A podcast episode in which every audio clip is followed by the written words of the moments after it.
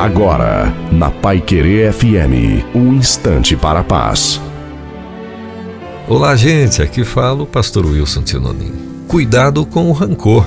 Diz que uma cobra, ao entrar numa carpintaria, machucou-se um pouco ao passar por cima de um serrote. No momento, ela virou-se e mordeu o serrote, ficando com a boca gravemente ferida. Então, não compreendendo o ocorrido e pensando que o serrote atacava, ela decidiu enrolar-se à volta do serrote para sufocá-lo com todo o seu corpo apertando-o com todas as suas forças. Conclusão: a cobra, em alguns minutos, foi morta pelo serrote. Isso nos faz pensar nas vezes que podemos reagir na raiva, pensando magoar aqueles que nos fizeram mal, mas estamos ferindo a nós mesmos. Você conhece gente que já fez isso ou anda fazendo isso? Na vida, muitas vezes é melhor ignorar situações, pessoas e ofensas, até porque muitas consequências podem ser irreversíveis e catastróficas. O grande mestre dos mestres, Jesus Cristo, nos ensinou que a grande arma pode ser uma bacia com água e uma toalha para lavar os pés daqueles que nos ferem traindo, negando